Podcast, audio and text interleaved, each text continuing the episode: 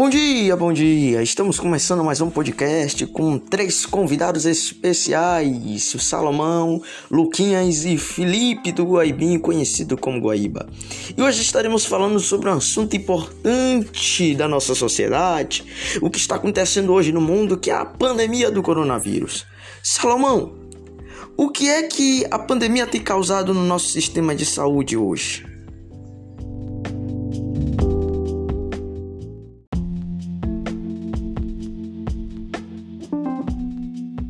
O coronavírus mostrou que nossos sistemas de saúde são mais frágeis do que podíamos prever.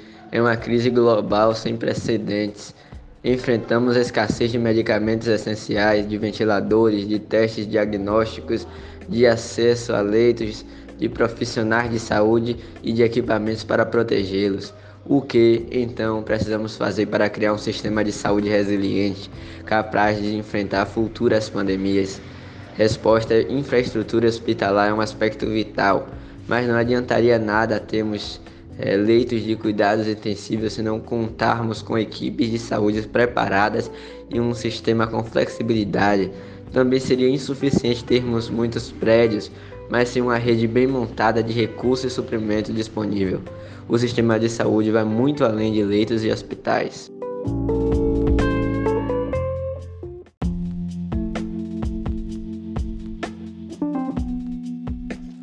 Felipe, e o que a pandemia tem causado nos profissionais? Depressão, ansiedade? O que você tem a nos dizer sobre isso? Pesquisa inédita realizada pelo Conselho Federal de Medicina, junto a 1.600 médicos cadastrados nos conselhos regionais, entre setembro de 2020, revelou aumento de estresse dos níveis profissionais da área de saúde. Segundo 22,9% dos consultados, o principal impacto sobre o nível de estresse é a pandemia do novo coronavírus. Os médicos que participaram da sondagem atuam nos setores públicos 22%, privado 24% ou ambos 54%.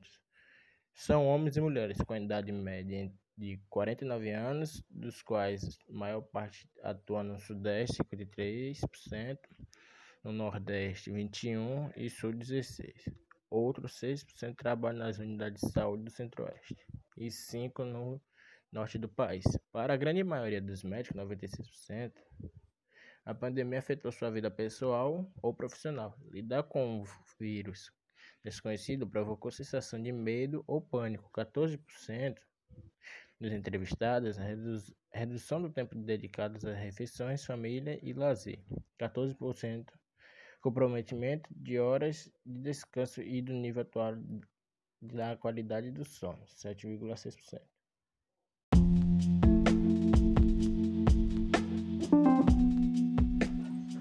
Quero agradecer a participação do nosso amigo Salomão e nosso amigo Felipe.